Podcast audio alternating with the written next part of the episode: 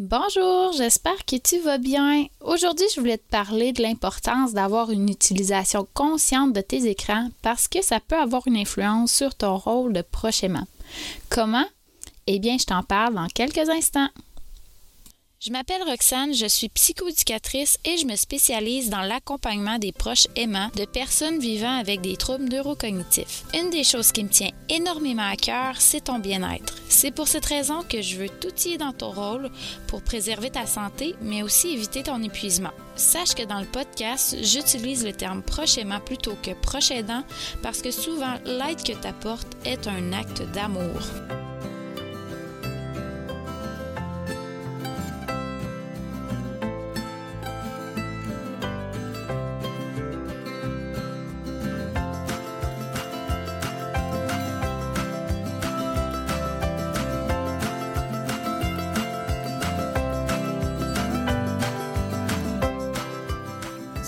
Quand je choisis un sujet pour le podcast, c'est parce que j'ai vécu quelque chose qui me fait penser à toi.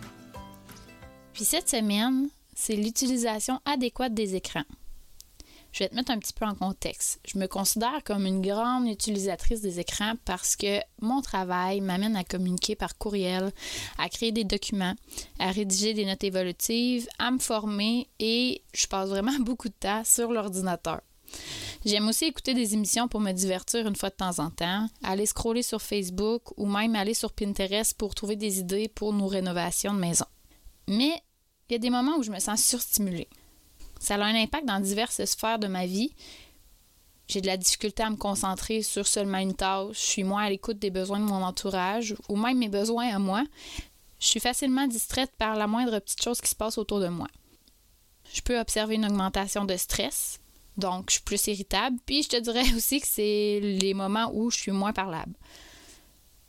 Ça a un impact sur mon sommeil parce que des fois, j'écoute une émission de plus que prévu, puis je me couche un peu trop tard selon mes besoins de sommeil.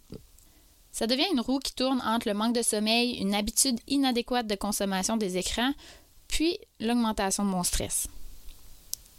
Même ma gestion des émotions est impactée parce que si je vis des émotions que je considère fortes, je vais avoir tendance à me sauver pour l'apaiser en ouvrant mon téléphone.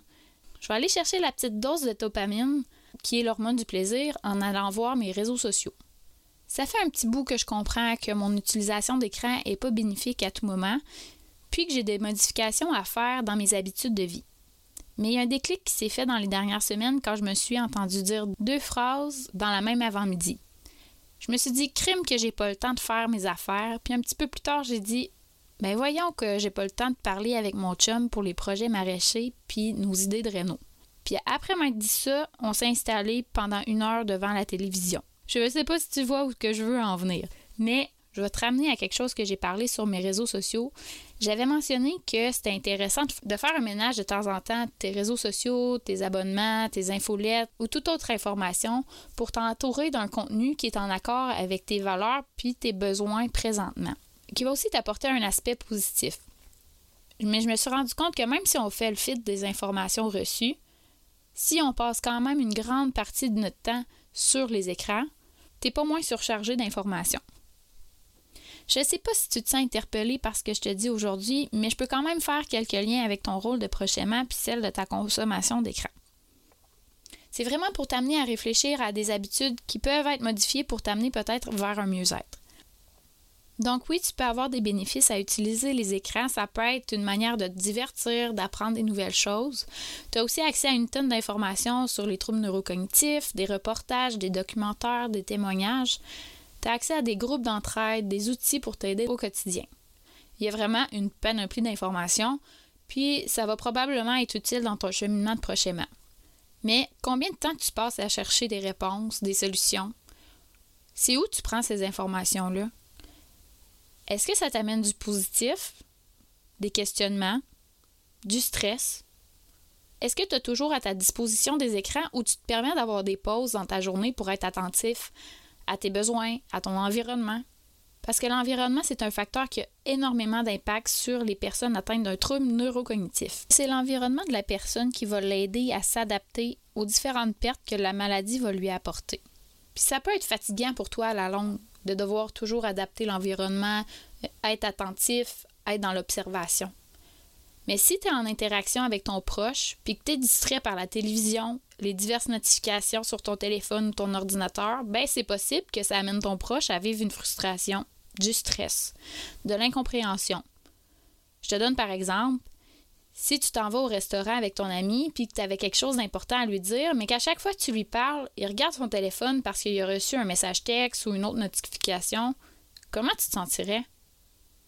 T'aurais-tu le sentiment d'être écouté, d'être important pour lui? Aurais-tu le goût de continuer à vouloir lui confier des choses? Ben franchement, je croirais pas. La communication avec ton proche, c'est une des clés de ta relation avec lui. Puis la communication se fait de plus en plus de façon non verbale. Donc, c'est sûr que si tu es plus attentif au non-verbal, tu as plus de chances de faciliter ton quotidien. Mais ça, c'est un sujet que je pourrais te parler davantage, mais je vais poursuivre sur le sujet d'aujourd'hui. Si tu considères que ta consommation est adéquate puis qu'elle ne nuit pas au niveau émotionnel, fonctionnel ou interrationnel, ben je te dis tant mieux. Puis sache que je suis consciente que c'est pas seulement les temps d'écran qui ont un impact sur ton sentiment de bien-être ou la communication avec ton proche. Mais je t'invite à prendre quand même quelques jours pour t'observer. Puis si jamais tu te rends compte que tu passes énormément de temps sur tes écrans sans nécessairement avoir de but, mais il y a peut-être des modifications à faire. Et si tu portais une intention à chaque fois que tu entres en contact avec un écran? Par exemple, au lieu de te dire bon, je vais aller chercher de l'information sur la maladie de mon proche, mais sois plus précis. Pendant 20 minutes, je vais aller faire une recherche sur ce qui peut aider mon proche à vivre moins d'anxiété. Puis au besoin, ben, tu te mets une minuterie parce que c'est possible, avec toute la foulée d'informations que tu as, de te laisser porter par la vague, puis que tu fasses une heure et demie de recherche sans voir le temps passer. Un autre exemple, si tu ouvres ta télévision pour te divertir, relaxer, c'est bien correct. Mais pour combien de temps? Est-ce que c'est 30 minutes? Est-ce que c'est le temps d'une émission? Est-ce que c'est le temps d'un film? Ensuite, je t'invite à observer comment tu te sens après ton temps d'écran. Est-ce que tu es satisfait de ce que tu as fait? Ou tu te sens coupable parce que tu aurais aimé faire autre chose à la place? Est-ce que tu te sens stressé? Qu'est-ce que ça t'apporte ce temps d'écran-là? C'est te questionner de façon ouverte puis bienveillante sur ton utilisation sans te taper sa tête. Donc, c'était un petit peu les réflexions que je voulais t'amener aujourd'hui. Maintenant, parlons de défis. Donc, pour modifier mes habitudes de vie en lien avec ma consommation d'écran, j'ai décidé de mettre au défi pendant sept jours. Sept jours que lorsque je suis devant un écran, avant de faire quoi que ce soit, je mets une intention à ce que je veux faire. Donc, par exemple, si je veux aller faire des recherches en lien avec ma création de contenu, ben, je me ramène toujours à ça.